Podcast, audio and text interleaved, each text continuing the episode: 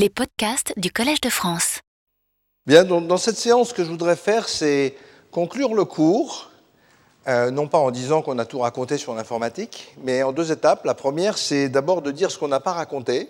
Je pense que c'est utile de faire une certaine liste de tout ce dont on n'a pas parlé, parce qu'il y a eu des questions, pourquoi vous n'avez pas parlé de ça?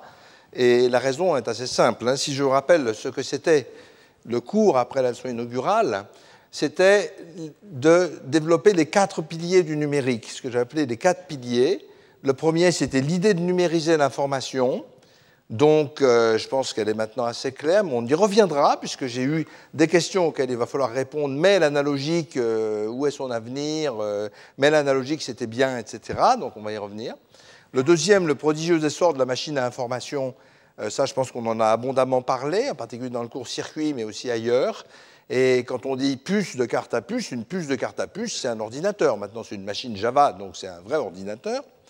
Le troisième, c'est la science et la technologie de son usage. On a plus parlé de technologie que de science, je vais vous expliquer pourquoi. Euh, c'est pas parce qu'il n'y en a pas, hein, c'est parce que 8 heures de cours, c'est pas beaucoup. Et un espace d'innovation exceptionnel, ça je pense que tout le monde le sait, tout le monde l'a vu, et que vous n'avez encore rien vu. Alors le principe du cours était de faire véritablement une leçon de choses. Comme quand j'étais petit, il y avait des leçons de choses avec des beaux bouquins grands comme ça. C'était de faire une leçon de choses, c'est-à-dire de, donner la bonne impression, mais sans jamais avoir besoin de mettre le casque pour aller dans la grotte de la technique, qui existe et dans laquelle on passe notre vie, nous, hein, euh, mais qui est assez difficile à expliquer sur un cours de cette durée. Et de montrer ce qu'on appelle en anglais Enabling Sciences and Technologies. Enabling, ça veut dire qui permet. Je n'ai pas trouvé de mot français pour dire ça, et c'est très, très significatif de la différence entre le français et l'anglais, et aussi quelquefois de la recherche française et de la recherche anglaise, au moins dans le bon vieux temps, parce que maintenant c'est fini. Une enabling technology, c'est une technologie qui permet. En français, on dirait sous-jacent, ce qui ne veut pas du tout dire la même chose. Enabling, ça veut dire qui va permettre de fleurir sur des tas de domaines. Donc c'était ça le principe du cours.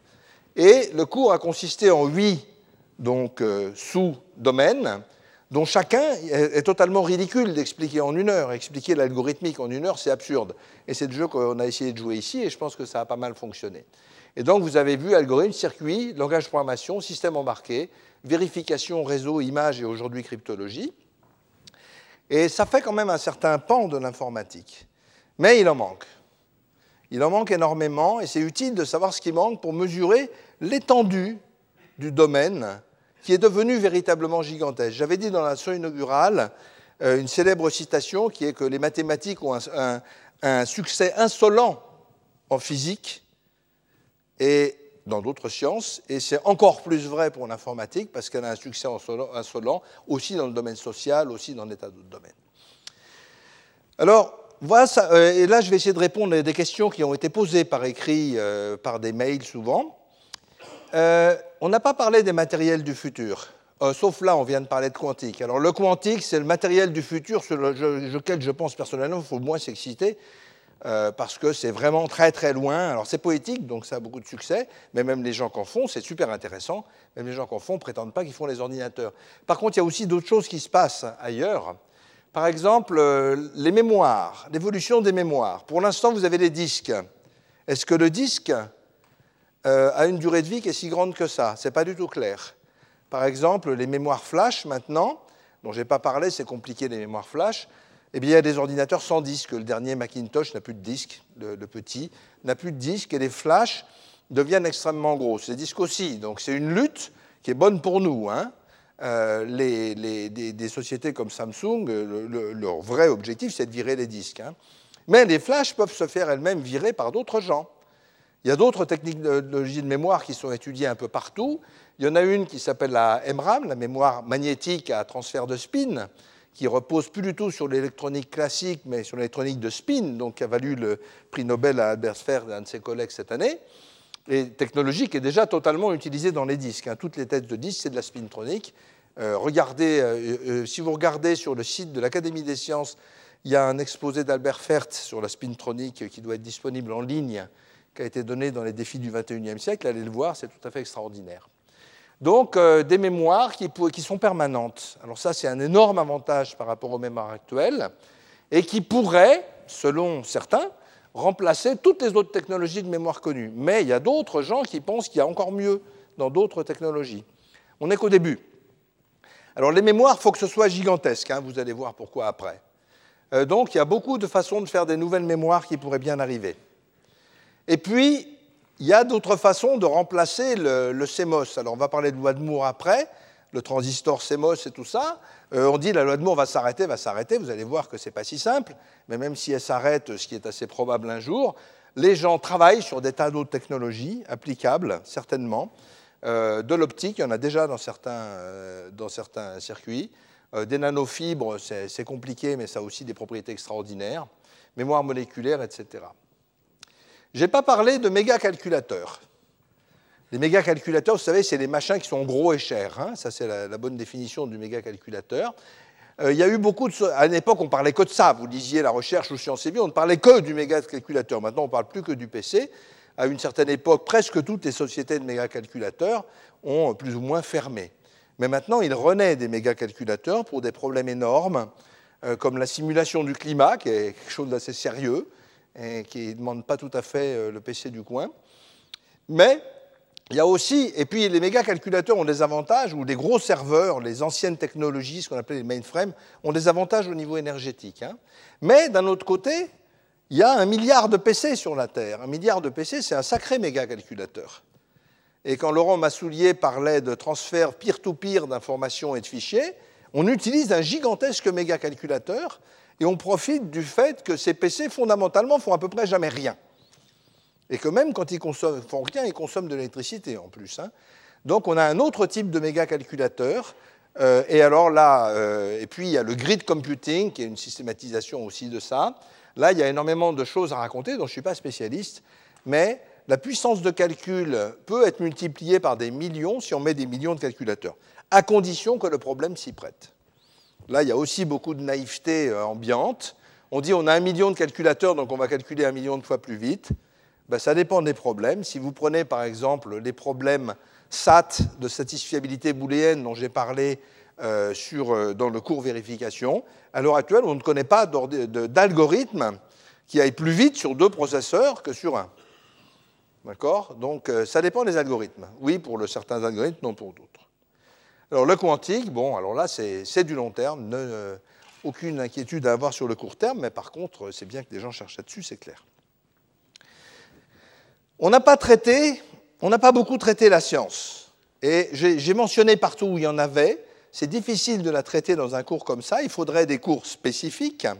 Et je vous en donne quelques-unes qui méritent, enfin qui sont enseignées dans des cours spécifiques ailleurs, hein, bien entendu, à l'université, etc. La théorie de l'information, j'en ai parlé à propos, par exemple, des turbocodes. Euh, c'est aussi quelque chose de très important, dans, par exemple, dans l'analyse des réseaux. Hein. Qu'est-ce qu'il faut mettre comme bande passante ou dans les réseaux? Ça, c'est de la théorie de l'information. Bon, je vous ai mentionné les turbocodes qui ont été un progrès majeur. L'algorithmique et la complexité, le premier cours était dédié à ça. On a vu, j'ai essayé de donner le parfum de l'algorithmique, mais la théorie de la complexité, qui dit euh, combien ça coûte de faire quelque chose, est une théorie extrêmement élaborée qui fait appel à des tas de mathématiques sophistiquées euh, qui ne sont pas du tout évidentes. Par exemple, pour aller euh, étudier le, comportement du protocole de, de, Ethernet, vous savez, le protocole à collision où on tire au sort pour savoir quand on reparle, eh ben, il faut des mathématiques très sophistiquées et, qui se passent dans les complexes avec des théorèmes des résidus, et, ça se, mécanise, des mécaniques qui sont maintenant mécanisées. Alors, mon sujet personnel, c'est les modèles de calcul et la logique. Modèle de calcul, ça veut dire quoi? Ça veut dire euh, comment est-ce qu'on peut décrire l'informatique sans parler d'ordinateur, mais en parlant plus abstraitement? Comment on le fait en mathématiques? On ne parle pas de vaches, on parle de nombres. Hein. Euh, comment est-ce qu'on peut parler euh, plus abstraitement de calcul? Alors, je vous ai montré, dans un cours, je vous ai montré l'indécidabilité du problème de l'arrêt de la machine de Turing. Ça, c'est un problème de modèle de calcul, véritablement. Et il y en a énormément d'autres. Euh, la théorie de la programmation est fondée sur ces modèles de calcul. On ne peut pas faire des langages de programmation bien faits si on ne comprend pas le modèle de calcul qui est derrière. Malheureusement, on le fait quand même. Hein. Modèle du parallélisme et de la communication. les modèles de calcul traditionnels la machine de Turing, il y a une tête, une bande, et puis ça fait clouc, clouc, clouc. Hein, c'est très, très séquentiel. Tous les modèles de machines qu'on apprend à l'école, l'assembleur et tout, c'est des modèles séquentiels. Les modèles séquentiels, eh bien maintenant, ils ne sont, ils sont pas balayés du tout, mais ils deviennent beaucoup moins importants à cause du parallélisme. Je vous ai montré le parallélisme à l'intérieur des circuits, où là, il est vraiment grandiose. Quand vous avez un milliard de transistors dans un circuit, c'est vraiment hyper parallèle par tous les bouts. Le parallélisme dans Internet, qui est une autre sorte de parallélisme, je vous ai montré le parallélisme dans des langages comme SRL ou Skate, dans le cas-là, on, fait du parallélisme dans la commande d'objets. Ce sont des choses assez différentes. Mais je crois qu'une des très bonnes références pour comprendre ça, c'est le, fantastique euh, livre de Stanislas Dehaene qui est sorti il n'y a pas longtemps, qui s'appelle Les neurones de la lecture, et dans lequel il montre euh, à quel point le cerveau est une machine hyper parallèle. Et je pense qu'un des grands challenges de la bioinformatique moderne, c'est de faire un modèle au sens mathématique de comment le cerveau marche pour lire des lettres, lire des mots. Et à mon avis, il y a du boulot pour longtemps et c'est super intéressant. Mais lisez ce livre, c'est quelque chose d'assez extraordinaire. Le calcul formel. Le calcul formel, c'est comment faire des mathématiques, des calculs mathématiques sur ordinateur. Pour ceux qui ont été en taupe, vous vous rappelez ces affreux problèmes de primitive où on vous donne une, une, une, grosse formule et puis il faut calculer la primitive? Eh bien, à l'heure actuelle, il y a un algorithme qui les résout tous. Ah oui, oui, ça s'achète. Euh, il y a un algorithme qui les résout tous. Donc les problèmes de taupe euh, qu'on avait quand on était petit, ben maintenant on fait retour chariot et puis on a la réponse. Euh, ce n'est pas un algorithme trivial. Hein. Alors évidemment, ce n'est pas complètement magique. La géométrie algorithmique est de plus en plus fondamentale et je vous en montrerai un exemple tout à l'heure. Donc c'est l'étude des algorithmes qui permettent de faire des choses en géométrie ou de calculer la géométrie. C'est fondamental en physique où on commence à travailler sur la géométrie des molécules les réactions chimiques sont beaucoup des réactions géométriques. Mais avant, c'était tellement horrible à modéliser qu'on ne le faisait juste pas. Maintenant, ça commence à se faire, et en biologie aussi.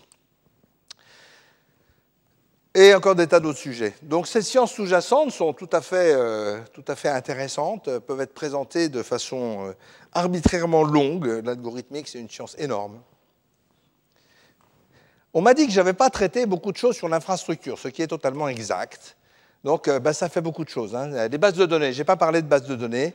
Je dois dire que j'y connais pas grand-chose. Il y a des gens très compétents pour en parler, mais c'est très important. Vous en utilisez tout le temps. Les systèmes d'exploitation, ça je connais. J'en ai pas parlé. C'était un choix. La tolérance aux pannes. Alors, on en a parlé dans le cours euh, avionique. Donc, Gérard Ladier, dans son séminaire, a montré comment, dans un Airbus, on faisait des systèmes tolérants aux pannes, mais c'est un très vaste sujet. Euh, par exemple, il n'y a pas beaucoup de tolérance aux pannes dans les voitures. Euh, des fois, il n'y en a même carrément pas du tout. Euh, Ce n'est pas forcément très raisonnable. L'interface homme-machine, ça, c'est un sujet qui mériterait vraiment un cours à lui tout seul. L'interface homme-machine est une des faiblesses de l'informatique, et de tas d'autres choses d'ailleurs. on est très souvent devant des objets informatisés dont l'interface est absolument nulle. On n'y est pas condamné. La preuve, c'est qu'il y a des objets informatisés dont l'interface est excellente. Euh, il faut souvent, euh, l'interface est très très difficile à faire. Moi j'ai beaucoup travaillé là-dessus personnellement, et pour faire les interfaces de mes outils par exemple, c'est vraiment un problème difficile. Je n'ai pas parlé du web. Le web, il y a tout un support technologique dans le web, tous les langages HTML, XML, etc., tous les, langages de description de données, mais aussi tous les langages de programmation. Donc le web a remis au goût du jour quelque chose qui avait un peu disparu, qui est ce qu'on appelle des langages de script, des langages interprétés comme PHP, euh, JavaScript, etc., dont les gens... Alors ce sont des langages qui sont euh, extrêmement inélégants pour euh, quelqu'un de la théorie des langages, mais qui sont vraiment très efficaces et qui ont énormément d'utilisateurs. Pourquoi ils sont inélégants? Parce qu'ils sont hybrides, ils font des choses un peu bizarres, mais ils sont très utilisés. Il faudrait parler de tout ça. Alors là, vous avez, ça, c'est des choses qu'on trouve hein, dans la nature. J'ai essayé de, parler de choses qu'on ne trouve pas dans les cours. Hein d'une vision qu'on ne trouve pas. D'application, je n'ai pas parlé d'application. Pourtant, en informatique, il y en a un paquet. Hein. Euh, il y a évidemment tout ce qui est bureautique, tout ce qui est travail coopératif. Euh, ce serait très intéressant de disséquer exactement Wikipédia euh, pour savoir comment c'est fait. Ce n'est pas très compliqué et c'est très intéressant dans la mesure où tout caractère que tape quelqu'un est tracé pour toute sa vie. On sait tout ce qui se passe depuis la nuit des temps dans un système comme Wikipédia. Et donc dedans, il y a un substrat comme l'analyse de changement de version, etc., qui est tout à fait intéressante. Je n'ai pas parlé de système expert, mon favori étant celui pour les jouets euh, en décembre qui s'appelle le système expert Noël, que je voulais sortir pour le choix des jouets. Je n'ai pas du tout parlé de logiciel libre ou logiciel commercial, qui est un des grands, grands sujets de débat un peu partout. Euh, j'ai choisi de pas trop de parler des sujets dans lesquels il y a des opinions religieuses qui se battent. Ce n'est pas mon truc. Euh, je pense qu'il y a beaucoup de trucs à dire, on pourra en parler après. J'ai peu parlé d'informatique dans l'industrie. Pourtant, c'est un sujet gigantesque. Alors, ce qui est classique, c'est la gestion, l'optimisation. Ça, c'est peut-être les débuts de l'informatique, ce qui se faisait déjà dans les années 60. Mais la CAO, la CAO, c'est un domaine énorme dans lequel d'ailleurs la France est leader mondial puisque Dassault Systèmes est la première société du monde là-dedans. Et maintenant, un avion, ça se fabrique sans maquette. Ça se fabrique uniquement en maquette numérique. Et quand vous voyez la complexité de la chose, alors c'est la mécanique, c'est l'architecture. Un, bâtiment, ça se fabrique uniquement en maquette numérique. Ce sont des choses extrêmement compliquées. Le design des chaussures, ça se fabrique uniquement en matière numérique. Une voiture, ça se fabrique uniquement de matière numérique. Ça, c'est un énorme domaine dans lequel il y a des tas de problèmes euh, algorithmiques super intéressants. Je n'ai pas parlé des machines numériques dans les usines. Il n'y a plus de machines pas numériques. Et des robots. Ce n'est pas simple, hein, ces trucs-là. Ça a fait travailler beaucoup la recherche et ça a été un grand moteur pour la géométrie algorithmique. Maintenant, on en est plutôt au stade des usines numériques. Et par exemple, chez Dassault Systèmes, on va avoir non seulement des usines qui sont conçues en CAO, mais qui sont animées, dans lesquelles on fait fonctionner l'usine virtuellement avant de la faire marcher en vrai. Alors ça, ça utilise toute la palette de ce qu'on sait faire en, informatique et simulation. La traçabilité, ça c'est important.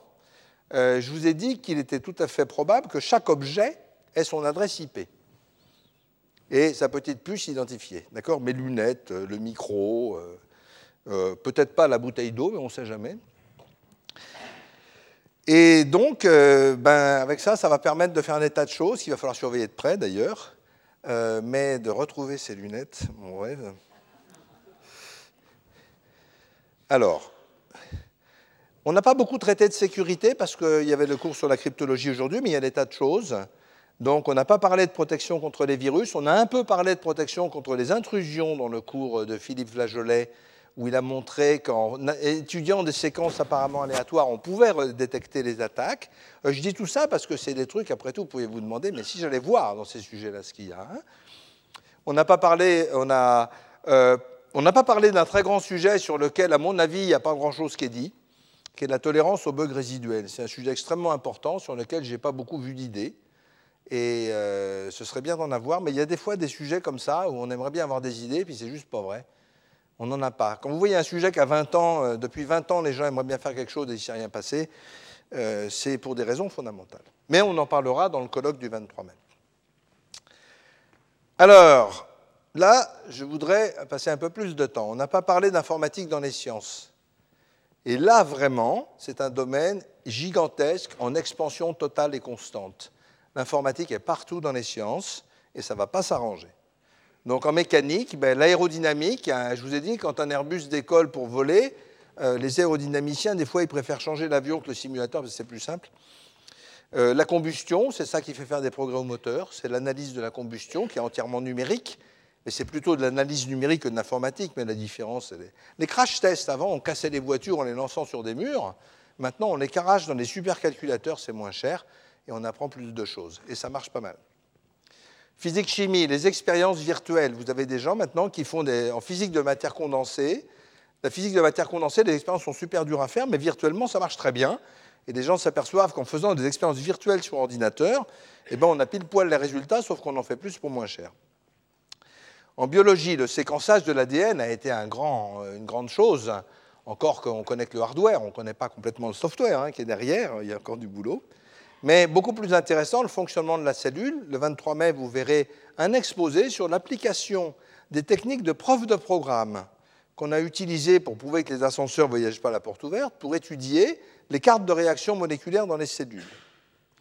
Le fonctionnement du cerveau, petit sujet euh, dont je compte m'occuper dans ma prochaine réincarnation. Et, le, vrai sujet, et il devait y avoir à Sofia une fondation là-dessus, mais ça n'a pas pu avoir lieu, c'est comment simuler le vivant. Et ça, c'est un bon programme de recherche. Hein. la médecine, là, on a vu avec Nicolas Ayache de l'imagerie médicale, mais on a peu vu de diagnostic, ça existe. Les neurosciences, on va en reparler dans le colloque du 23 mai. La chirurgie robotisée, vous allez vous faire opérer par des chirurgiens robots, dont les chirurgiens pensent qu'ils sont nettement meilleurs qu'eux, et vous allez là réfléchir au fait que la sécurité va être un problème. Alors je vous en annonce une très bonne, récente. Un groupe de chercheurs d'une université américaine a montré comment prendre le pouvoir par réseau sur à peu près plus de 50% des pacemakers vendus dans le monde. Et par exemple, comment les arrêter à distance ou les faire s'accélérer. Hein Donc la sécurité, c'est sérieux. Et ça fait un schtroumpf. Et en fait, dans le médical, pour l'instant, je vous ai montré, j'ai fait exprès un séminaire pour vous montrer le sérieux de l'industrie avionique. Euh, je pense que dans le médical, on en est encore très très loin. Et il faut lever la main pour dire attendez, attendez, euh, il y a quelque chose à faire là. Prendre le pouvoir sur les pacemakers, c'est rigolo, mais pas plus que ça. Hein. La météorologie, énorme consommateur d'informatique. Petit sujet, euh, l'évolution du climat. Alors il y a évidemment tous les satellites météo, tout ça est totalement numérique, mais il y a surtout la simulation du climat et la simulation de l'atmosphère, qui sont deux choses un peu différentes. Hein. On peut simuler le climat d'une façon plus globale, mais ça, ce sont des sujets absolument critiques.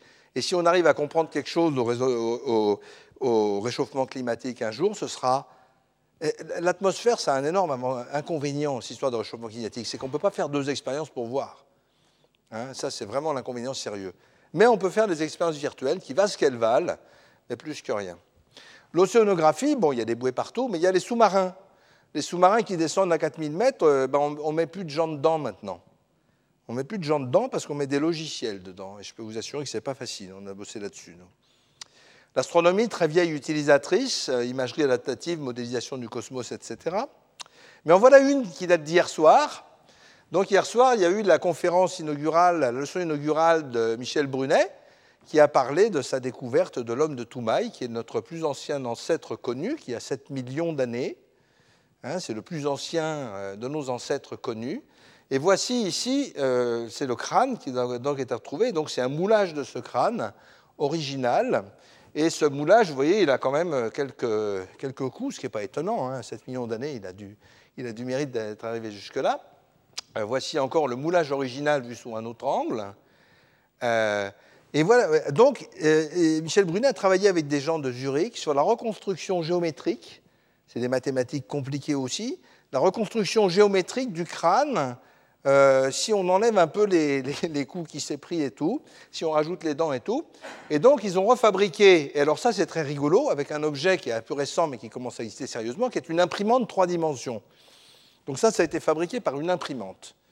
Et donc, c'est le modèle réparé et agrandi et, fonctionnellement beaucoup plus euh, fin du crâne imprimé en 3D par une imprimante 3D, par une équipe pluridisciplinaire de paléontologues et de, ben, mathématiciens et d'imprimeurs 3D. Euh, L'imprimante 3D, vous pouvez acheter ça dans pas si longtemps, rien que pour vous. Hein. Donc euh, voilà, euh, ah ben, ça c'est une reconstitution mi-artiste, mi-mathématicien, donc de l'homme de Toumaï, bonjour à lui, notre plus grand ancien ancêtre connu au Tchad. Donc vous voyez, même la paléontologie se trouve numérisée, hein, c'est pas ma faute ça. Alors, un autre truc que je n'ai pas traité, mais qui mériterait vraiment beaucoup, beaucoup de traitement à lui tout seul, c'est le langage. Alors, le langage va être fondamental, enfin, il est déjà, il est fondamental dans l'avenir pour l'état de raison. Comment comprendre les textes écrits? Donc, il y a d'abord les, lettres, euh, lisez euh, de mais il y a quand même la grammaire et le sens des mots. Et ça, c'est vraiment difficile. Au début, dans l'intelligence artificielle des années 60, euh, les gens disaient Allez, dans les premières applications, on va traduire l'anglais en russe, en français, etc. Puis maintenant, on en est, euh, plutôt à dire euh, est-ce qu'on va commencer à comprendre ce que c'est que le français et l'anglais séparément? Avant d'essayer de les relier Et c'est très difficile. Lire l'écriture manuscrite, c'est un, sacré problème pour notre cerveau, mais en informatique, c'est plus dur.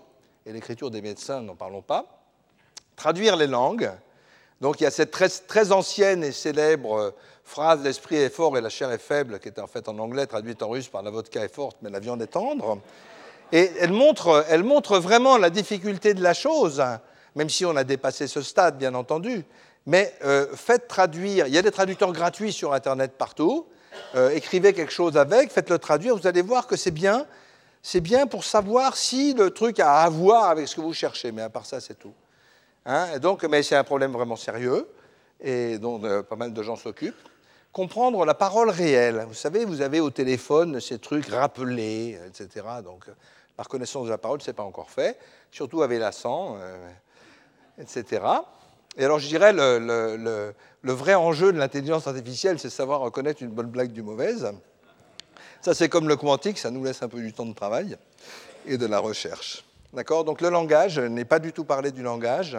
Euh, il faudrait vraiment euh, tout un enseignement là-dessus. Il y en a d'ailleurs. Hein. Il y a des, enseignements sur le langage. Euh, il y a dans la salle des spécialistes du sanskrit, qui est un langage très intéressant d'un niveau informatique. Et le langage, pourquoi? Parce que c'est nécessaire pour les interfaces du futur. Hein. Bill Gates a dit pourquoi il faut de la puissance de calcul pour être capable de comprendre le langage parlé? Et ça, c'est pas idiot. Bon, ceci dit, la puissance de calcul ne suffit pas. On n'a pas traité la création artistique, c'est un sujet plus dur. Alors, vous savez, les, 100 000 milliards de poèmes de Queneau qui consistent à tirer au sort des vers parmi les sept sonnets et à fabriquer un sonnet avec, ça, c'est pas dur. Les effets spéciaux du cinéma, c'est de l'informatique de très grande classe. C'est des calculs monstrueux. Hein, les films genre Matrix, etc. Euh, Ce n'est pas clair que ce soit une nouvelle création, euh, véritablement, c'est-à-dire est-ce que l'outil numérique apporte des possibilités de création artistique, ce n'est pas du tout clair. Et là, il n'y a qu'un slogan, hein, c'est allez-y, on verra. Les aspects sociaux. Alors là, évidemment, tout le monde attendait ça. J'ai choisi exprès de ne pas en parler. Tout le monde en parle en ce moment. Hein. Euh, et je ne suis pas forcément le mieux placé pour en parler. Mais voilà une liste de problèmes absolument centraux qui doivent être discutés. Les fractures sociales. J'ai parlé de la fracture d'âge.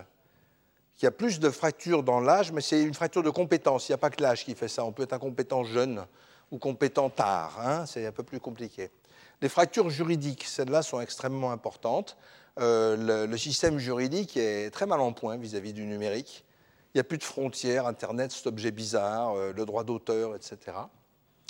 L'identité numérique. Nous avons tous un numéro de sécu qui a changé. Ce n'est plus le numéro de sécu, c'est le numéro d'identité nationale. Donc l'identité numérique, c'est le numéro d'identité mondiale lisible par un tout le monde. Donc ça, ça pose des tas de problèmes sérieux. Parce que c'est associé à la vie privée numérique. Euh, François Bourton, que vous allez dans un exposé que vous n'avez pas, vous, ne vous doutez malheureusement pas de ce que Google sait sur vous. Euh, Big Brother, sujet vraiment sérieux, donc je ne suis pas sûr qu'on le prenne vraiment. Euh, le travail communautaire, les communautés virtuelles, auteurs, consommateurs, autorités. La fiabilité de Wiki, d'accord alors, j'en ai pas parlé aussi parce qu'il y a un livre qui est sorti exactement en même temps que Malson qui s'appelle La grande conversion numérique et qui en parle de façon assez intéressante. Je vous conseille de le lire euh, et qui est bien plus, bien plus intéressant que ce que je peux raconter sur le sujet. Les rumeurs et les calomnies. Alors, le libre a-t-il un vrai modèle économique? Euh, Je connais plusieurs personnes qui m'ont dit Je vais gagner de l'argent en vendant des logiciels libres. J'aurais dit bonne chance. Euh, ça existe, hein, ça existe. Il y, a, toujours des contre-exemples à tout, mais c'est pas simple hein, et il ne faut pas être naïf dessus. Le traitement religieux de sujets techniques, là, je pense qu'il faut se battre contre, personnellement. Euh, les, Windows, c'est complètement nul, il n'y a que les Macs qui sont bien. Tu connais rien, il n'y a rien sur les Macs, etc. Moi, ça m'intéresse très peu et on perd beaucoup de temps à ces choses-là. Donc, je, n'en ai pas parlé. Je n'en ai pas parlé parce que je ne suis pas le plus compétent. Mais on peut en parler plus tard dans les questions si vous voulez. Ah, il n'y a pas de bibliographie dans mon cours. Personne ne m'a dit, c'est rigolo, il n'y a pas de bibliographie. Alors, mon cours a été entièrement fait avec de la tradition orale, je dois dire. Donc, euh, il n'y a pas de bibliographie, donc la seule solution, c'est d'en écrire un livre, et je vais essayer de le faire. Euh, mais il y aura une bibliographie dans le livre. Hein. Euh, la difficulté, c'est qu'il y a beaucoup de bibliographies de, sujets techniques, et il n'y a pas tellement de bibliographies compétentes de sujets non techniques Or, euh, le bouquin du jour sur l'Internet, sa révolution et où, ça nous emmène et tout, mais ça, il en paraît à peu près autant que d'articles sur qui vous savez. Alors, on va maintenant question. On va essayer de répondre aux questions qui ont été posées. Alors, des questions qui ont l'air bêtes, mais qui ne sont pas du tout bêtes. Hein. Premièrement, pourquoi 0,1 et pas 0,12 Pourquoi on dit toujours la base 2 C'est vrai que ce n'est pas clair pour les gens, mais il y, a, des raisons, il y a plein de raisons profondes. La première, c'est qu'en physique, c'est vraiment beaucoup plus simple. Hein, il y a des charges plus et des charges moins. Il n'y a pas des charges euh, intermédiaires simplement. Les spins, c'est up et down. Hein. Vous n'avez pas les spins gauche-droit, euh, nord-ouest, euh, vague, etc. Donc ça, c'est un, point très fondamental. En physique, c'est bien plus facile de faire 0,1 qu'autre chose. Un truc plus important, dû à Jean Vuillemin qui est dans la salle, qui m'a toujours fait remarquer ça, la seule base à unifier les nombres et la logique. La logique, c'est vraiment 0,1. Les nombres, c'est 0,1. Si vous faites 0,1, 2, en base 3, ben, la, la, théorie vous dit, la théorie en particulier les nombres de Hadik, une invention de 1900, qui est très utilisée en mathématiques et, euh, par quelques personnes, euh, dont moi-même en, en informatique, eh bien, c'est l'unification des nombres et de la logique. Et en base 3, ça ne marche plus. La dichotomie, nous avons vu dans toute l'algorithmique que la dichotomie était un procédé central d'amélioration des algorithmes. Ben, la dichotomie, c'est 2, le bon nombre. La base 2 n'est pas que la base 2, c'est aussi la base 4 et la base 8. C'est absolument exactement la même chose. Hein. Donc, euh, ce n'est pas vrai que c'est 0,1, c'est toute base puissance de 2. Et puis, et puis, si vous voulez la base 3, vous l'avez en base 2, c'est très simple. Vous la codez très simplement. Par contre, coder la base 2, et vous la codez quand vous en avez envie, quand vous en avez envie c'est-à-dire rarement. Par contre, si vous travaillez en base 3 et que vous voulez coder la base 2 dont vous avez besoin tout le temps, eh bien ça c'est cher. Donc tout un tas de raisons. Hein. Les circuits ne font-ils jamais vraiment d'erreur Ah, ça c'est une question très très intéressante. Ils en font, ils en font pas beaucoup. La fiabilité des circuits est très supérieure à tout ce qu'on n'a jamais vu ailleurs. Ils peuvent faire des erreurs, mais on peut aussi se protéger contre les erreurs des circuits. C'est beaucoup plus facile que de se protéger contre les erreurs du logiciel, par exemple. On peut avoir des autotests. Euh, rendez-vous compte que votre PC n'a même pas de test de parité sur la mémoire. Il faut payer un supplément, et encore, je ne sais même pas si ça se trouve facilement. Il n'y a même pas de test de parité sur la mémoire. Et pourtant, votre PC, est-ce que vous le voyez, le circuit faire des erreurs Assez rarement. Ça peut exister. Ça peut exister dans l'espace quand il y a un rayon cosmique, pouf, qui tombe dessus. Mais on dira que par rapport au reste des erreurs, c'est quand même très faible. Alors, il y a un truc plus subtil. Il y avait un débat à l'Académie des sciences sur la preuve des quatre couleurs, du théorème des quatre couleurs, qui a été faite par Georges Gontier, et entièrement mécaniquement.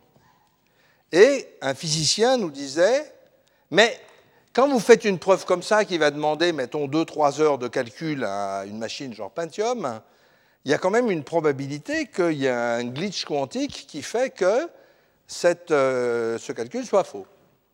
Ça, c'est vrai. Mais il y a autre chose quand même c'est que ce calcul, on peut le reproduire sur plusieurs machines en plusieurs points, etc., et qu'à chaque reproduction, la probabilité d'erreur est divisée par deux. Donc on peut descendre, en, refaisant simplement les calculs, en d'autres endroits, etc., on peut descendre la probabilité d'erreur arbitrairement. Et on peut la mettre, par exemple, au même niveau que la désintégration instantanée de cette salle, ce qui est assez suffisant. Alors, le vraiment jamais n'a pas beaucoup d'intérêt. C'est comme en science, faire un modèle d'un phénomène n'a pas beaucoup d'intérêt. Un modèle précis et exact. Si on ne sait rien faire avec. Hein. Quand vous jouez au foot, vous ne faites pas de la mécanique quantique, vous faites de la mécanique newtonienne. Hein. Et ça ne veut pas dire que la mécanique quantique est, mauvaise, ça veut dire qu'il ne faut pas l'utiliser pour jouer au foot, c'est tout. D'accord? Donc là, dans les circuits, vraiment, la fiabilité est très largement supérieure à celle qu'on a dans le logiciel et l'énergie doit plutôt être mise là où elle a du rendement. Mais les circuits peuvent se tromper. Mais, mais, mais, mais, là, il y a un problème. C'est que la complexité des circuits, je l'ai mentionné, augmente tellement que ce n'est pas évident que ça dure. Et un des, un des problèmes de la loi de Moore, c'est ça. Doubler la taille des circuits tous les ans, ça veut dire que ces objets deviennent beaucoup plus complexes. Pour donner une idée, je pense que dans les années 80, les architectes de circuits connaissaient les transistors par leur prénom individuel. Il y en a un dans la salle, il me dira si ce n'est pas vrai. Ils connaissaient presque tous les transistors. À l'heure actuelle, on ne peut même pas imprimer le nom des transistors, c'est impossible. Euh, quand il y en a un milliard, un milliard c'est cette année, hein, donc euh, voilà. Alors, autre question très intéressante. Je vous ai parlé de circuits synchrones, où tout est cadencé par une horloge. L'horloge va faire, vous vous rappelez, tous les voltages se stabilisent et clac, l'horloge échantillonne. Tous les voltages se stabilisent. Pourquoi est-ce qu'on fait ça? Parce que c'est déterministe et très simple. Mais depuis très longtemps, les gens disent oui, mais l'horloge, c'est un objet compliqué. La moitié de la puissance électrique du circuit consiste à envoyer l'horloge. Envoyer l'horloge à tous les mêmes points, il faut qu'elle arrive exactement. Ça fait une filasse invraisemblablement compliquée. c'est difficile à agrandir, à faire passer à l'échelle. L'horloge, c'est cher. Et donc les gens ont dit... Alors, le, principe du circuit à horloge, c'est le principe de l'orchestre. Il y a un chef d'orchestre et les musiciens, ils jouent avec le chef d'orchestre. Hein, ils ne jouent pas dans leur coin pour s'amuser. Les gens ont dit, mais on pourrait peut-être faire autrement. On pourrait peut-être avoir des circuits dans lesquels chacun a sa responsabilité locale et va passer ses résultats au voisin en lui disant Tiens, voilà tes résultats, merci, merci. Tiens, voilà tes résultats, merci. Tiens, ben moi, avec ça, je peux calculer ci, merci, merci. D'accord? Ça, c'est un principe tout à fait intéressant parce qu'il passe très facilement à l'échelle. Il n'y a plus d'horloge. Alors, il y avait plusieurs arguments pour ça. Le premier, c'était de dire qu'on pouvait consommer moins. Cet argument n'est pas vraiment clair, d'ailleurs, hein, parce qu'en fait, il faut deux fois plus de fils, et maintenant que la consommation est dans les fuites, euh, ben, oui, plus de 50% de la consommation des circuits dans les fuites électriques, hein, dans les nouveaux circuits. Alors, on disait aussi que ça permet de gagner en moyenne, parce que dans les circuits classiques à horloge, eh bien, le temps du calcul, c'est le temps du calcul le pire alors que dans les circuits asynchrones, ben, on peut en moyenne. Alors, par exemple, il y a des algorithmes qui disent qu'ils font l'addition en moyenne en, euh, euh, en log log n au lieu de log n. En fait, ce n'est pas tout à fait vrai parce qu'on n'arrive pas à se servir de résultats de façon simple. Donc, ce n'est pas absolument clair. Tout, ça, ce n'est pas absolument clair. Et surtout, ce qui s'est passé, c'est que la, la, conception assistée par ordinateur des circuits asynchrones est beaucoup, beaucoup plus difficile. Or, l'investissement pour faire une CAO électronique, est gigantesque, énorme. C'est-à-dire que je vous ai dit, Synopsys, Cadence, c'est des boîtes de sociétés de 4-5 milliards de dollars qui vendent des systèmes de CAO qui sont très très chers. Il y a un investissement énorme. Et sur la CAO euh, de circuit asynchrone, on n'a jamais vraiment dépassé beaucoup le stade des choses petites. Et c'est pour des raisons mathématiquement profondes. Hein. C'est parce que les circuits synchrones travaillent avec des niveaux, et ces niveaux peuvent osciller avant de se stabiliser. Et là, on peut les échantillonner quand ils sont bien gentils, alors que la synchrone bosse avec des transitions et que faire des choses qui ne font pas des transitions au moment où on n'a pas envie, c'est compliqué. C'est véritablement ça. Ce qu'on appelle déglitcher la logique, c'est tout à fait compliqué. Ah, mais il y a quand même quelque chose de très intéressant.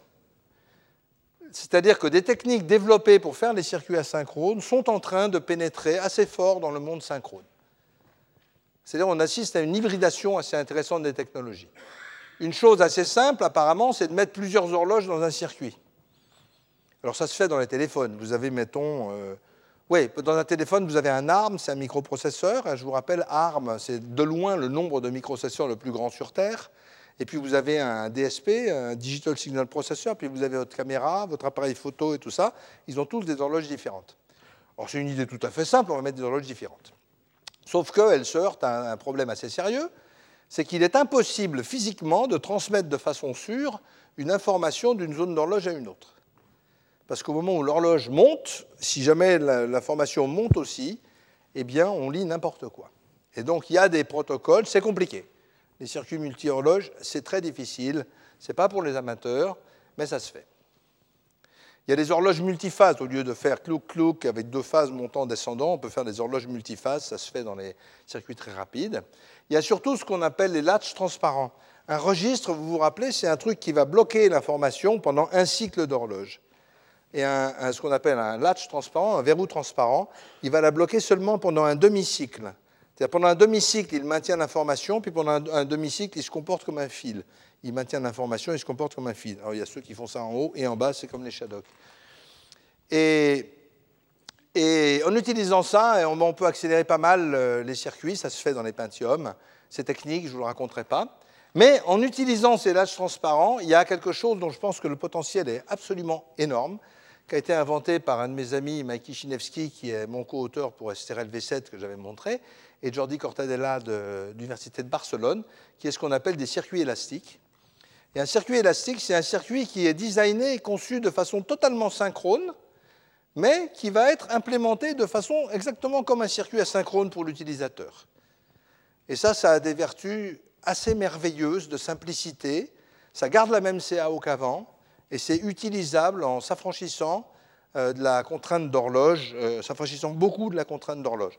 Je pense que ça, c'est vraiment une des recherches euh, actuelles les plus intéressantes. Vous pouvez trouver ça sur, sur le net en tapant Elastic Circuits dans votre moteur de recherche préféré. Donc les circuits asynchrones, euh, non, ça ne va pas percer. C'est les gens qui en font, beaucoup des gens. Alors, il y en a eu, hein, il y en a eu en Angleterre forcément, il y en a eu, euh, il y en a eu ailleurs. Philips a fait un microprocesseur asynchrone en recherche, mais bon, c'est pas. Mais par contre, ça c'est vraiment important.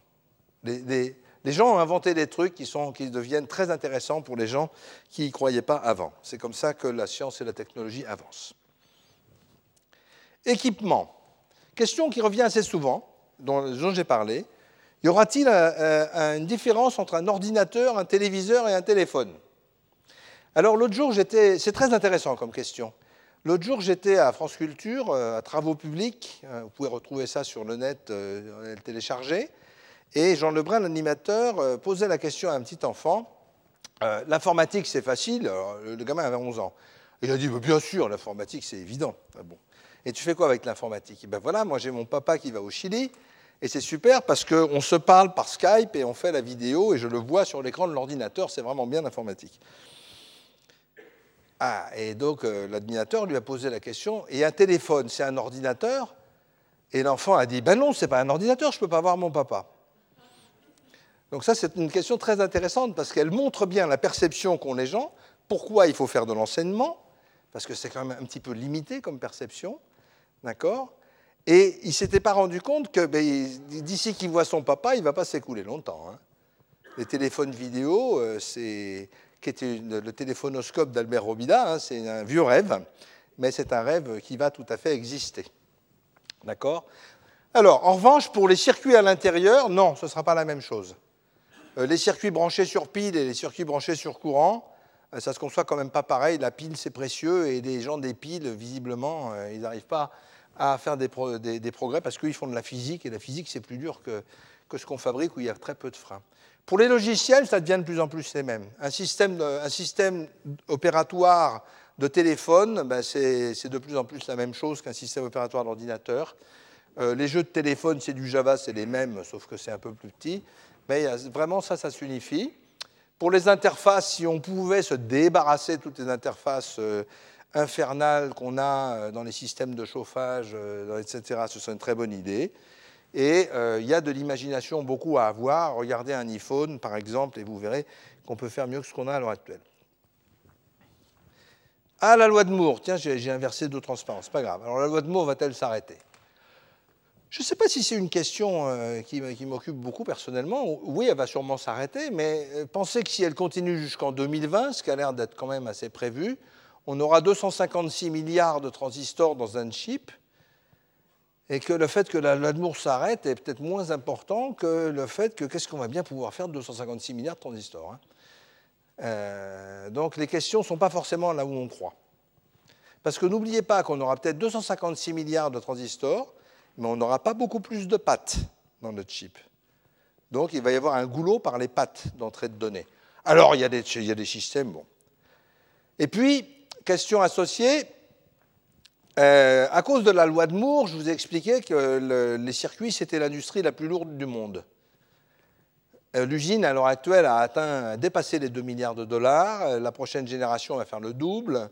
La machine à lithographie vaut 50 millions de dollars et elle augmente. C'est un peu l'enfer. Donc, tout ça, c'est une industrie totalement capitalistique que les gens abandonnent petit à petit. Texas Instruments, grand fondeur historique, a décidé d'arrêter. Euh, je ne sais pas combien de temps ST va, fondre des circuits, j'espère encore longtemps. Non, c'est fini Bon, on me dit que c'est fini. Euh, ce n'est pas tout à fait fini, mais ça finira. Euh, donc, il y a plus grand monde qui font des circuits. Donc, tout va. En Asie, c'est vrai. Ça m'étonnerait qu'il n'en reste pas aux États-Unis. Intel a beaucoup de fabriques aux États-Unis. Et puis, il y a un problème d'indépendance qui est sérieux derrière. La compétence. Question, autre question qui m'est posée par mail. Oui, mais la compétence va-t-elle filer aussi? Alors ça, c'est moins clair. Par exemple, les circuits de téléphone euh, de Texas Instruments sont conçus en France. Alors est-ce que ça va filer? Peut-être en Inde pour des raisons de coût, on ne sait pas. Ce n'est pas encore fait. Mais par contre, aux États-Unis, il y a des investissements absolument gigantesques dont on n'a pas idée en France sur l'après-CMOS. D'accord Rien qu'à Albany, une petite université de l'État de New York, enfin qui était petite, il y a un grand centre qui se fait avec 2 milliards de dollars d'investissement de l'État seul, de New York, beaucoup plus des industries, une, grande université, 100 compagnies industrielles, qui dont, dont, les grandes, mais aussi les tas de start-up américaines qui font vivre l'Amérique, qui travaillent sur le poste CBOS. D'accord? Et l'électronique du futur. Et ce n'est pas le seul centre aux États-Unis, il y en a énormément, énormément. Donc euh, la compétence, elle, est, elle reste aux États-Unis. En France, je n'ai pas le pouvoir de vous le dire, mais vous le saurez mieux parce qu'il y a un rapport de l'Académie des technologies qui va paraître, je pense, dans pas très longtemps, euh, qui va détailler ça de façon assez fine. Alors, j'ai reçu des questions sur le son et l'image, tout à fait intéressantes. L'analogique. Ah, l'analogique. On aime bien les vinyles. Hein. Oui, les vinyles, c'est bien, c'est d'excellente qualité, mais ça a des tas de défauts. Pourquoi est-ce que l'analogique est, condamné à être une toute petite niche? Ben, Pour deux raisons fondamentales. À chaque fois qu'on fait un travail sur l'analogique, on augmente le bruit. Ça, ce n'est pas vrai sur le numérique. On peut même le diminuer sur le numérique. Sur l'analogique, on est obligé, il n'y a rien à faire. Donc si vous recopiez quatre fois un disque euh, sur une bande et que vous recopiez la bande, eh ben, pouf, au bout d'un moment, il ne reste plus rien. Et ça, on n'y peut rien. C'est vraiment intrinsèque. En numérique, on peut faire l'inverse. On peut réduire le bruit. Si vous regardez comment marche un CD, euh, dans un CD, il y, a, un système qui s'appelle la sigma delta modulation, euh, qui est très utilisé chez Philips, par exemple, qui permet d'enlever le bruit. Bon, en fait, je ne vous expliquerai pas comment, mais de le pousser dans la zone qu'on n'entend pas. C'est assez rigolo, ça marche très bien. si vous regardez aussi ce qu'on fait en numérique, vous reprenez les vieux disques Duke Ellington de 1927, vous les écoutez maintenant, vous avez l'impression que ça a été enregistré dans un studio moderne. Pourquoi? Parce que numériquement, on a pu analyser les distorsions provoquées par la pièce et les défaire, les décrypter. D'accord? Et vous retrouvez le son, enfin, pas totalement, hein, mais là, le vinyle, il est foutu. Et puis, il n'y a pas de compression en analogique, on ne sait pas comprimer. Si vous vous rappelez ce que c'est que le SECAM, qui était une tentative de compression, à l'heure actuelle, ça fait rigolo, mais c'était très bien de passer le rouge et le bleu en alternance sur, sur un seul canal. Bien, donc non, l'analogique pour le son et l'image, euh, c'est mal parti. La, qualité, la qualité sera. Et on est qu'au tout début du numérique hein, pour l'image. Le son, le son, il n'y a pas de problème, la qualité est déjà très bonne dans les deux, mais en photo. Ah, une question vraiment importante. Une photo corrigée, ça c'est le cours de la dernière fois, une photo corrigée numériquement vaut-elle une photo réelle? Il n'y a pas de photo réelle. Moi, je suis très formel là-dessus, et euh, ça a bien été dit par euh, Frédéric Guichard la dernière fois, il n'y a jamais eu de photo réelle. Et la raison est profonde, c'est qu'on ne voit pas la photo au même endroit qu'on la prend. Hein? Et donc, euh, la lumière qu'on a n'est absolument pas celle la même. Et ce qu'avait dit Frédéric Guichard, qui est très important, c'est vous, vous regardez cette salle, vous avez des couleurs normales, hein, bleu, rouge et tout. Vous prenez une photo avec un, appareil où vous avez une balance des blancs euh, réglée sur dehors, c'est-à-dire par exemple un appareil photo argentique, et vous avez tout qui est jaune-orange. Pourquoi? La photo est juste, elle est réelle. Ben oui, mais votre œil, quand il regarde ça, il n'est plus dans la salle.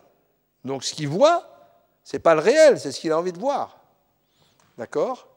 Donc le jeu de tous les photographes, c'est de donner l'impression qu'on souhaite au spectateur. Et ça depuis toujours. Vous regardez Ansel Adams, un des très grands photographes américains, qui faisait des noirs et blancs fantastiques. Ce n'est pas réel, c'est encore mieux. C'est ça qui est difficile. Hein. et puis ça, ça varie beaucoup suivant les photographes.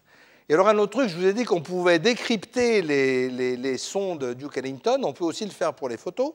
Par exemple, Frédéric Guichard vous a présenté DxO. Dans DxO, il y a un truc qui est très très rigolo. C'est vous cliquez, vous avez votre photo, réelle, si vous voulez. Vous avez mis le plus réel possible. Puis vous dites Kodachrome, crac, et là ça vous l'a fait Kodachrome. Velvia, ça vous l'a fait Velvia. Totalement différent, hein, pas du tout les mêmes couleurs. Et c'est comme ça, ça veut dire que c'était déjà comme ça avant. Donc il n'y a pas de photo réelle. Alors, une question qui m'a été souvent posée, pourquoi l'aléatoire fonctionne-t-il? Alors euh, là, on va un peu plus dans l'algorithmique. Donc Jacques Stern nous a montré ce matin que l'aléatoire permettait de faire des tas de choses évidentes. Mais l'aléatoire est très bon pour explorer des espaces compliqués et surtout sortir tout seul des minimums locaux dans lesquels on est coincé si on fait de l'algorithmique un peu trop stupide et un peu trop de nez dans le gazon. Euh, il y a quelque chose que je n'avais pas dit et j'ai envie même de la faire remarquer dans le cours sur les réseaux c'est que dans la théorie de Shannon, Shannon montre qu'il y a un codage optimal qui est le codage aléatoire. Vous prenez une fonction aléatoire parmi les fonctions, aléatoirement parmi les fonctions, vous utilisez ça pour faire les bits de codage que vous rajoutez, ben ça c'est optimal. Euh, sauf qu'on ne sait pas décoder, c'est pour ça qu'on ne sait pas décoder efficacement une fonction aléatoire, c'est pour ça qu'on essaie de faire pas aléatoire. Alors, un exemple à montrer aux enfants pour expliquer l'aléatoire qui est très très rigolo. Donc, comme il est rigolo, il est aussi à montrer aux adultes. Voilà, c'est alors pour ceux qui connaissent Buffon, le calcul de pi avec des aiguilles, euh, c'est juste mille fois trop compliqué l'histoire de Buffon. Voilà une version beaucoup plus simple. Vous prenez un carré rouge, vous tracez dedans un rond vert et vous lancez des fléchettes au hasard. Alors ça, avec un ordinateur, le programme il fait cinq lignes. Hein. Et vous calculez le taux de flèches qui sont arrivées dans le vert. Et ça, ça vous donne pi sur 4. C'est évident, vous les lancez au hasard sur la surface, et la surface du, cercle, c'est fondamentalement pi sur 4 fois la surface du carré. Hein. Faites-le sur votre ordinateur, ça marche super bien, c'est rigolo comme tout. C'est bien plus simple que Buffon. Et ça converge en racine carrée du nombre de coups que vous faites. Vous pouvez faire un milliard de coups, vous avez déjà pas mal de décimales, hein. ça ne coûte rien. Euh, c'est une utilisation sympathique de l'aléatoire. Et les H-codes, c'est ce genre de choses que ça fait, ni plus ni moins, l'utilisation de l'AléA en plus subtil. Mais ça, c'est à montrer aux enfants en mathématiques. Dès, qu'on leur parle de jouer aux fléchettes, de toute façon, ça les intéresse. Ah, une grande question, la préservation des données, posée souvent. À la mode en ce moment, tout le monde se réveille, on ne parle plus que de ça à la radio. J'étais l'autre jour à la télé pour parler de ça. Euh, les gens s'aperçoivent brutalement que les CD et les DVD pour conserver les données, ça ne vaut rien du tout. Bon, alors ce n'est pas, pas brutal, ça c'était vrai depuis l'origine. Hein. Euh, c'est qu'ils se sont encore fait avoir par les vendeurs. Alors, comment est-ce qu'on fait pour conserver les données de façon fiable? Ben, Il n'y a pas 36 méthodes. Ce n'est pas forcément simple, mais les méthodes ne sont pas compliquées. Jamais faire confiance au support unique, bon, ça c'est assez élémentaire, ni au support peu pérenne, comme les CD et les DVD.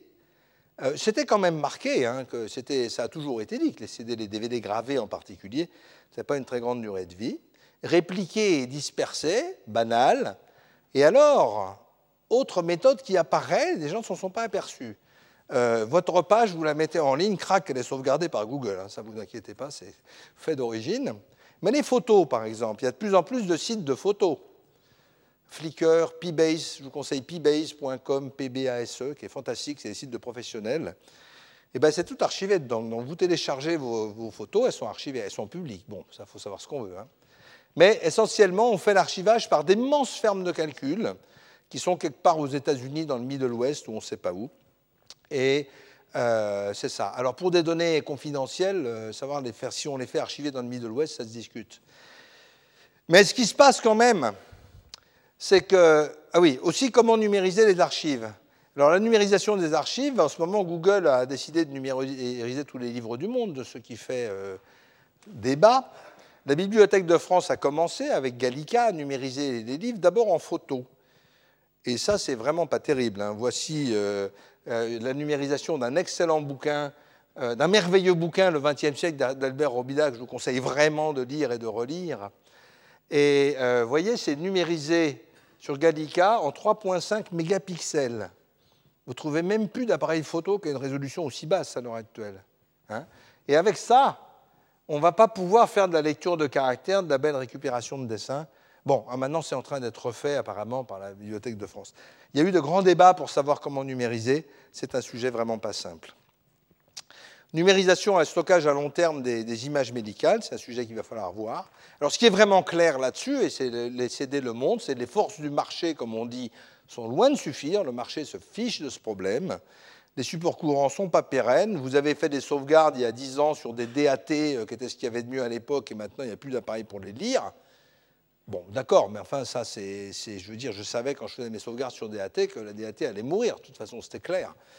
Mais, euh, mais si on s'en occupe, si on s'en occupe, ce problème est soluble. D'accord? On peut résoudre ce problème. Il y a les supports qu'il faut, il y a les technologies qu'il faut. Ça, c'est un problème à résoudre par le public de façon absolument claire. C'est un problème sérieux. Il faut s'en occuper. Mais comme personne ne connaît rien au numérique, tout le monde s'aperçoit au dernier moment de problèmes connus depuis longtemps. L'objectif de mon cours, c'était d'arrêter ça, enfin de contribuer modestement à arrêter ça. Alors, je termine par là. Les défis. Alors, une personne, une question qui m'a été posée par quelqu'un de l'ANR, trois questions totalement pertinentes. Quels sont pour vous les principaux défis pour les sciences et technologies de l'information et de la communication à l'horizon d'une génération? C'est évident que la génération future est née avec, hein, ce n'est pas la même que la nôtre. Enfin, la nôtre, la mienne, hein, celle de pas mal de gens ici. La génération actuelle dispose-t-elle des moyens, ressources et compétences pour aborder ces défis?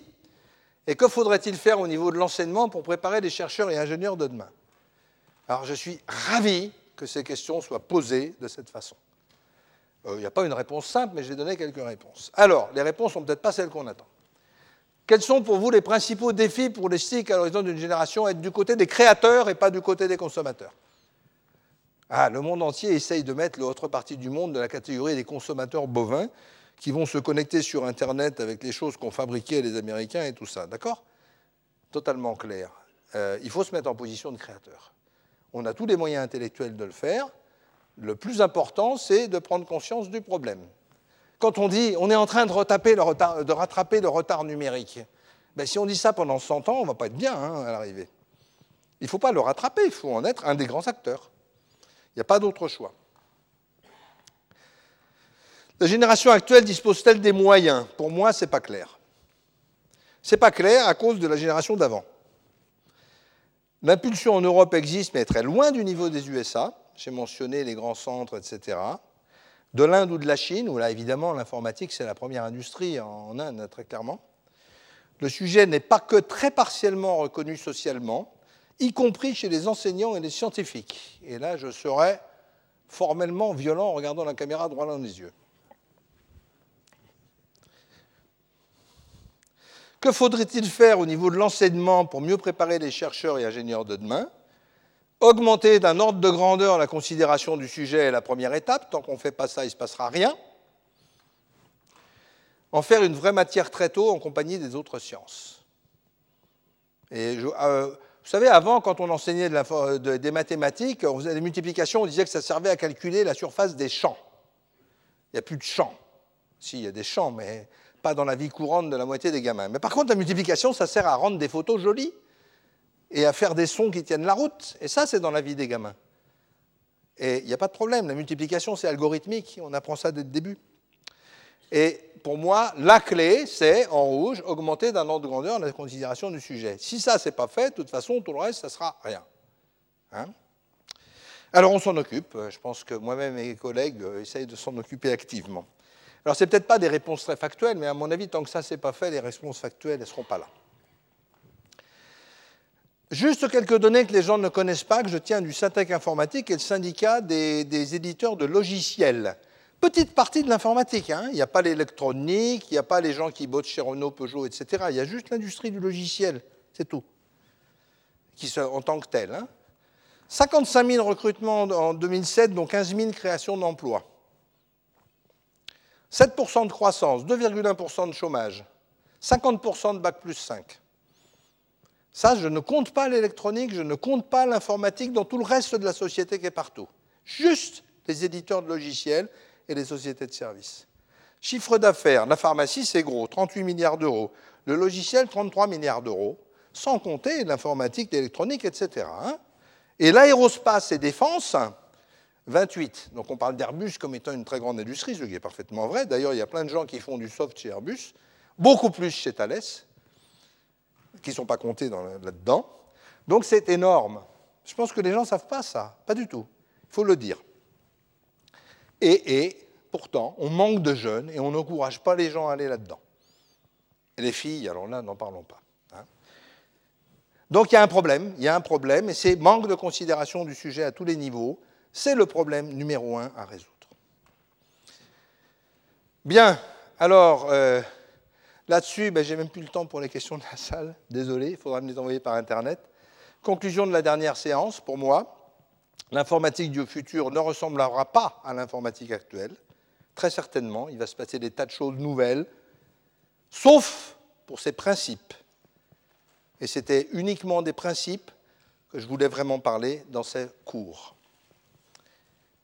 Alors, à 12h30 précise, c'est la fin de la dernière séance, et donc je voudrais remercier très chaleureusement la Fondation Bettencourt qui a permis cette chaire. Je voudrais remercier le Collège de France euh, qui m'a accueilli et qui, cette chaire est quelque chose d'extraordinaire. Je voudrais remercier très fort les 12 orateurs des séminaires. Je voudrais remercier les deux assistantes, la publique et l'Internet. Euh, je voudrais donner des remerciements tout particuliers à mes collègues François Baccelli, Gérard Huette et Jean Vuillemin. Euh, Gérard Huette et Jean Vuillemin sont un peu mes maîtres à penser de l'histoire informatique. Et François Bacci m'a beaucoup aidé, en particulier sur les réseaux. Je voudrais remercier très fort euh, Marion Zuzini au collège et Bernard Iseni qui est là-bas, qui fait des films euh, que vous pouvez voir sur Internet et, euh, dont tout le monde m'a dit qu'ils sont bien. Moi, je n'ai pas encore eu, osé les regarder. Donc, pour la réalisation et la diffusion de la vidéo, les chiffres de diffusion sont étonnants. sur les 24 professeurs du Collège de France en janvier-février, 540 000 téléchargements. Et sur, sur ce cours, c'est quelque chose comme 25 euh, 000 euh, téléchargements pour l'instant. Donc c'est beaucoup. Ça fait que le Collège de France euh, sort du quartier latin, ce qui est une très bonne chose, tout en y restant, ce qui est une excellente chose aussi. Et je voudrais avoir un remerciement extrêmement spécial pour Marie Chéron et Cécile Barnier. Cécile Barnier n'est pas là, mais je voudrais bien que Marie vienne jusqu'à moi. si, si, si, si. Allez.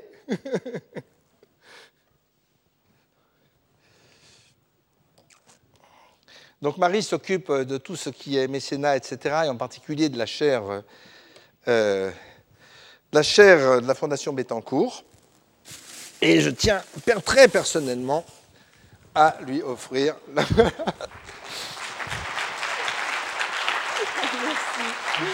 Merci. Merci. Retrouvez tous les podcasts du Collège de France sur www.collège-de-france.fr.